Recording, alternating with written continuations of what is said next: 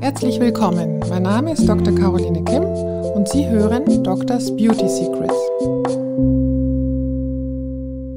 Hallo, mein Name ist Julie Gorkhoff. Ich bin Gesundheits- und Beauty-Journalistin in München und sitze gerade in der Praxis bei Dr. Caroline Kim, Ärztin für plastische und ästhetische Chirurgie. Und hallo. hallo. Und wir kennen uns schon länger, schon Jahre, haben auch schon ein paar Interviews geführt. Und jetzt äh, wollte ich mal von dir wissen, ähm, du äh, entwickelst Podcasts für ähm, Gesundheit und Beauty in dem Bereich. Ja. Ähm, wie bist du auf die Idee gekommen, einen Podcast ins Leben zu rufen? Also am Anfang habe ich zwar schon erst gedacht, naja, plastische Chirurgie oder auch Beauty-Themen sind ja sehr visuell, mhm. aber eigentlich ist ja die Theorie dahinter das Entscheidende. Und ich denke mir, dass es auch für viele Frauen oder auch überhaupt viele Personen interessant ist oder auch wenn man unterwegs ist, dass man sich einfach mal die wichtigsten ähm, Punkte zu verschiedenen Themen anhören kann. Mhm. Sozusagen Best of jetzt haben ja dann auch einen Podcast über Gewichtsmanagement oder über schöne Haut, dass man sich da mhm. einfach die eine Zusammenfassung der wichtigsten Tipps dann auch anhören kann. Oder mit, natürlich auch für plastische Chirurgie. Und mit Experten, ja. Meistens, genau, und ne? dazu eben dann entsprechend wirklich Experten, die dann auch ähm, wissenschaftlich fundiert ähm, oder auch aktuell die Themen beleuchten können. Mhm. Ähm, dann wollen wir doch gleich mal als erstes wissen, was denn in der Schönheitschirurgie alles so passiert. Ähm, mit welchen Wünschen kommen denn die Frauen 2020 in deine Praxis? Was, äh, was wünschen sich die Frauen? Was sind die, die Vorstellungen? Hat sich was verändert vielleicht? Was sind die Trends? Ja, ich glaube, es hat sich schon verändert in den letzten 10 oder 20 Jahren, insofern, dass die Frauen ähm, schon sehr realistische Erwartungen haben und eigentlich ganz oft ist der Tenor, dass die Frauen sagen, ich möchte eigentlich frischer aussehen, ich möchte erholt aussehen, ich möchte mein Aussehen erhalten und nicht, ich möchte anders aussehen oder ich möchte aussehen äh, wie 20. Also da sind, wie gesagt, realistische Erwartungen sicher vorrangig. Und gibt es auch äh, Frauen, die noch Respekt haben, ähm, einen Eingriff machen zu lassen, also sowohl kleine als auch größere, weil eigentlich ist die Hemmschwelle ja nicht mehr so groß, oder? Das, also ja, zu, zumindest bei den Minimalinvasiven sind ja die meisten so, dass sie sagen, dann jetzt lasse ich ein bisschen was machen, mhm. sprechen trotzdem noch nicht so viel drüber, glaube ich. Oder gehen ja, es hat sich aber auch stark verändert, mhm. dass die, dass es insgesamt gesellschaftlich ganz, ganz stark auch gerade in der Großstadt akzeptiert ist und mhm. viel mehr darüber gesprochen wird in Freundeskreisen als jetzt noch vor zehn Jahren, habe ich das Gefühl zumindest. Und aber insgesamt natürlich ist schon der Respekt da und das ist ja auch gut so. Ähm, Insofern, dass man sich meistens, wenn es jetzt um Gesichtsästhetik geht, erstmal hintastet, also sprich erst vielleicht Injektionsbehandlungen äh, versucht, bevor man ähm, bereit ist für eine Operation. Also der Einstieg ja. ist Botox, kann man das sagen? Oder Filler? Ich glaube, dass das überhaupt gar nicht mal so mit der plastischen Chirurgie. Es fängt ja schon an, schminkt man sich oder nicht mhm. und so weiter. Und jeder mhm. hat eine andere Grenze, wie weit er geht, um eben gut auszusehen. Und ähm, es ist, wie gesagt, heutzutage eigentlich akzeptiert und ja auch die meisten Behandlungen sehr sicher, sodass auch Injektionsbehandlungen eigentlich jetzt zum Spektrum der Frau eigentlich oder der meisten Frauen gehören. Mhm. Und natürlich gibt es auch ein paar Frauen, die dann sagen, ja, ich nehme jetzt auch die OP auf mich, um dann vielleicht auch einen länger anhaltenden Effekt zu erzielen. Mhm. mhm. Ja. Natürlich gibt es auch andere Themen wie, wie Brust oder Bauch, wo, wo man natürlich nicht so minimalinvasiv jetzt arbeiten kann. Aber so die richtige Angst, äh, erkannt zu werden oder das, wie man es manchmal ja noch bei sehr oder älteren Frauen sieht, dass man sagt, oh, da ist was gemacht worden, das gibt es heutzutage ja eigentlich gar nicht mehr so, weil die, die Methoden und die, die Arbeit so natürlich geworden ist oder die Ergebnisse so natürlich geworden sind eigentlich. Gell? Ja, also ich glaube schon, dass, dass sich da viel getan hat die letzten 10 oder 20 Jahre, dass es sich auch verbessert hat, die Behandlungen sich verbessert haben, auch die Materialien. Hyaluronsäuren hatten wir am Anfang vielleicht ein, zwei Hyaluronsäuren von einer Firma und jetzt haben wir ein ganzes Spektrum an Hyaluronsäuren, jetzt kommen immer neue. Also wir haben natürlich bessere Möglichkeiten, aber andererseits dadurch, dass es auch immer mehr Patienten machen lassen, sieht man natürlich auch viele, wo irgendwas vielleicht nicht so gut geworden ist und es kommen auch immer mehr Patienten für Korrekturen von, äh, bei unnatürlichen ja. Ergebnissen. Und was ist dann zum Beispiel Beispiel unnatürlich? Also was, wenn, was hast du in letzter Zeit was korrigiert, wo du gesagt hast, dass oder eine Patientin unglücklich war, die gesagt hat, schauen Sie, äh, was mache ich jetzt? Also was in letzter Zeit tatsächlich, was man oft sieht, sind diese Schwellungen an den oberen Wangen, an den Unterlidern, ja. wenn zu viel Hyaluronsäure eingefüllt wird und dadurch auch ja äh, ein Lymphabflussproblem entsteht und das kann man dann relativ einfach auflösen mit einem Enzym. Das ist tatsächlich heutzutage auch schon so ein bisschen Alltag, dass man dann zu viel Hyaluronsäure auflöst. Oder auch hatte ich neulich eine Patientin, die eine nicht so natürliche Lidkorrektur hatte, die ich danach korrigiert habe. Also das ist schon jetzt eben auch Alltag, dadurch, dass es so viele machen lassen. Mhm. Ähm, wenn jetzt die Frauen zu dir kommen und sagen, ich sehe immer so müde aus, was jetzt sagen wir mal 90 Prozent der Frauen wahrscheinlich unterschreiben würden, ähm, was rätst du denen? Äh, wir haben mal ein Interview geführt äh, darüber, da hast du gesagt, erinnere ich, dass es wichtig ist, dass man ähm, das gesamte Bild eben sich anschaut und nicht nur ins Gesicht oder sagen wir ja. mal eine Augenpartie oder ja. Mundpartie, sondern dass man wirklich ähm, die Frau ganz anguckt und ja. auch sagt, wie vielleicht wie ist der Hals, der Übergang zum Hals, wie sehen die verschiedenen Partien aus mhm. und dass man ein schönes Gesamtergebnis bekommt. Was mhm. macht man denn, wenn man müde aussieht? Also gut, es gibt ja äh, Frauen oder Menschen, auch Männer natürlich, immer mehr Männer, also jeder sechste Patient ist ja schon männlich. Es gibt äh, Patienten, die sagen, ich sehe müde aus, obwohl ich ja gar nicht müde bin und meine Kollegen sagen, ja, ach, du Armer bist total fertig, obwohl du eigentlich, obwohl sie sich eigentlich frisch fühlen und diese Diskrepanz wollen sie dann eben behandeln also die, lassen. Zum Beispiel Augenringe und Genau, das betrifft dann meistens die Augenregion. Mhm. Das ist so das Allgemeine, dass Patienten sagen, ich möchte frischer aussehen, ich möchte wacher oder gesünder aussehen. Mhm. Und dann gibt es aber auch Patienten, die sagen, mich stört, mich stören die Mundwinkelfalten, also ganz konkret. Aber in, in jedem Fall, denke ich, ist es immer wichtig, das gesamte Bild zu sehen. Mhm. Ähm, was die Müdigkeit angeht, ist es schon so, da gibt es ja auch psychologische Studien und auch in der Ästhetik gibt es ja immer mehr wissenschaftliche Studien, dass ähm, wenn man jetzt jemanden betrachtet, dass man wirklich in erster Linie die Augen und dann kommt als nächstes die Mundregion ähm, mhm. fokussiert. Mhm. Insofern ist es oft auch so, weil ganz viele Frauen sich an dem Hals, an ihren ähm, Hängebäckchen stören, ist es tatsächlich manchmal effektiver, dann die Lider zu korrigieren, als jetzt den Hals zu straffen. Mhm. Das ist natürlich individuell, das muss man alles ja. gemeinsam besprechen und entscheiden, aber die Psychologie oder die Erfahrung zeigt, das wissen wir selbst aus, aus unserer Erfahrung, dass wir schon in erster Linie in die Augen schauen und deshalb ist das schon ein, ein ganz wichtiger Aspekt. Mhm. Und äh, wenn du ähm, die Frauen berätst, ähm, wie machst du das dann genau? Wie haben die eine Vorstellung davon? Fotografierst du sie und zeichnest das dann ein? Und gibt, oder gibt es, sagen wir mal, Computermodelle, wo man schon sagen kann, schauen Sie mal, wenn man hier ein bisschen hochscrollt, dann sieht man, wie sich das Augenlid äh, oder das Auge öffnet? Also gibt es. Es gibt schon Simulationsprogramme und ja. es gibt ja auch äh, auf den Kongressen 3D-Kameras äh, und immer mehr, mhm. aber die sind natürlich. Zum einen sind sie ja oft schon überholt, wenn man sich jetzt so die zulegt und dann gibt es wieder ein neues Programm. Und zum anderen muss man ja dann auch irgendwo garantieren können, dass man ja so ein Ergebnis dann auch erzielt. Also das mhm. Simulieren ist das eine und das andere ist, was ist jetzt chirurgisch machbar oder äh, mhm. durch Injektionen zu erreichen. Und deshalb bin ich jetzt nicht so ein Fan von Simulationsprogrammen, sondern ähm, man bespricht es und die Patienten, wie gesagt, sind auch sehr realistisch und ähm, erwarten jetzt eigentlich nicht eine Simulation. Das ist jetzt so mein, ähm, meine Erfahrung. Okay. Äh, wegen 3D. 3D haben wir auch schon mal drüber gesprochen. Ja.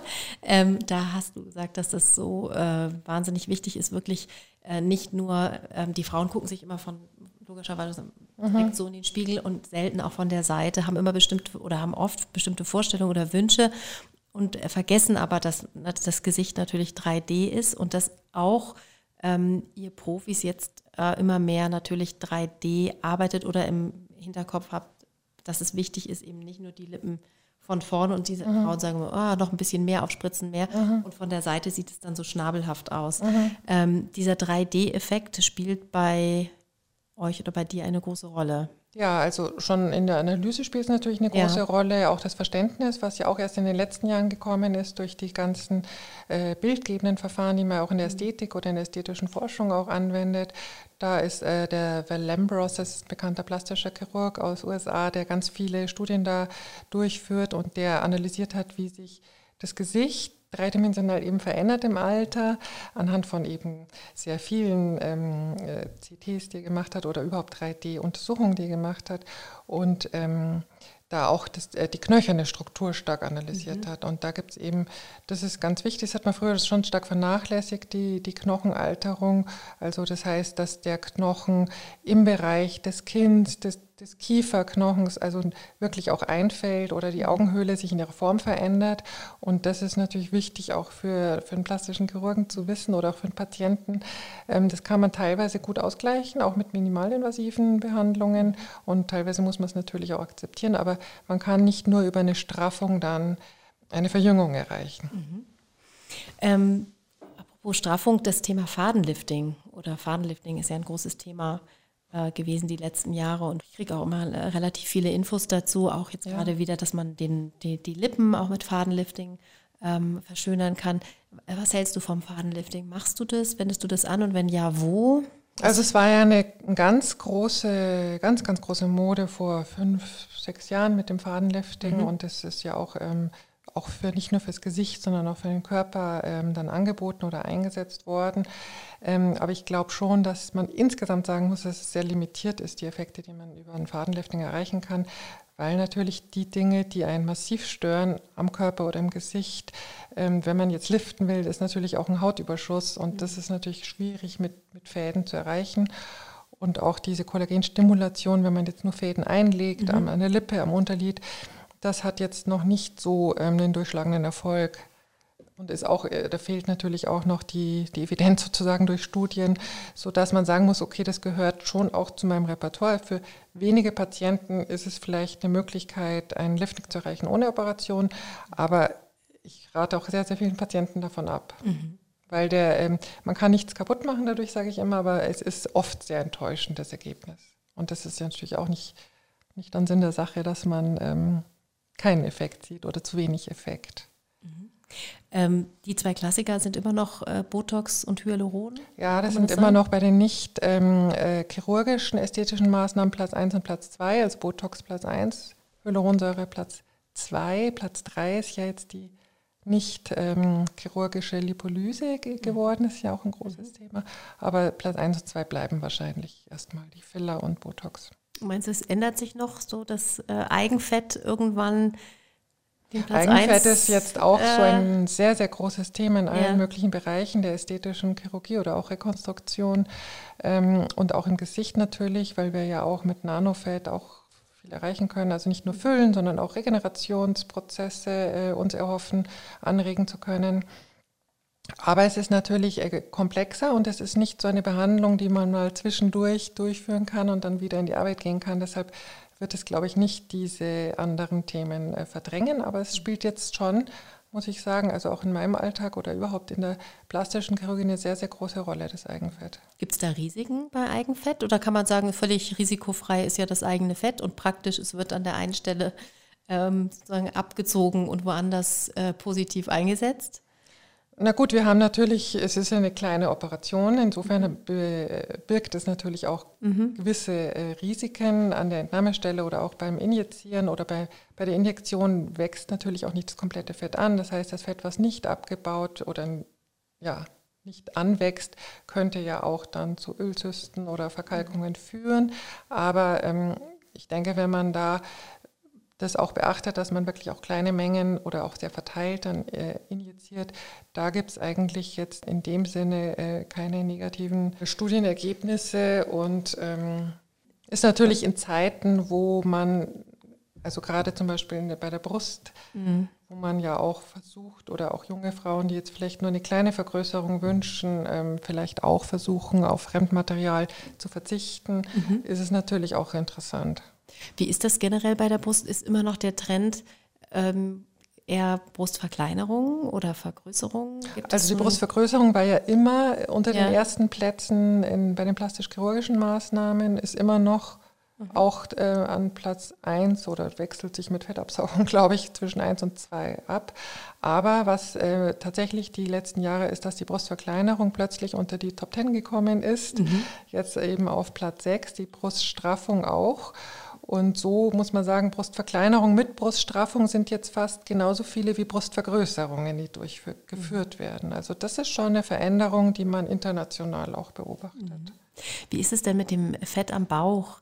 ähm, äh, das ist ja so der Klassiker, oder ich höre es von vielen Freundinnen, dass die im Alter eben ähm, am Bauch relativ viel Fett ansetzend ist oder Fett, das sie nicht mehr wegbekommen, wo sie sagen, sie wie achten auf ihr Gewicht, sie macht Sport. Mhm. Ähm, ist die einzige ähm, Lösung wirklich dieses Fett absaugen oder ähm, was machst du, wenn Frauen kommen und sagen, ich werde mein auch oder durch Schwangerschaft. Mhm. Ich werde es einfach nicht mehr los, mein Bauch sieht nicht mehr so schön naja, aus. Am besten wird das Ergebnis natürlich, wenn wir Gewicht reduzieren, auch am gleichmäßigsten. Insofern ähm, ist ja dann das Thema, was wir ja im, in einem anderen Podcast mhm. auch haben, Gewichtsreduktion ist sicher äh, das schönste Ergebnis, auch für mhm. Männer natürlich, die auch oft kommen mit der Fragestellung. Mhm.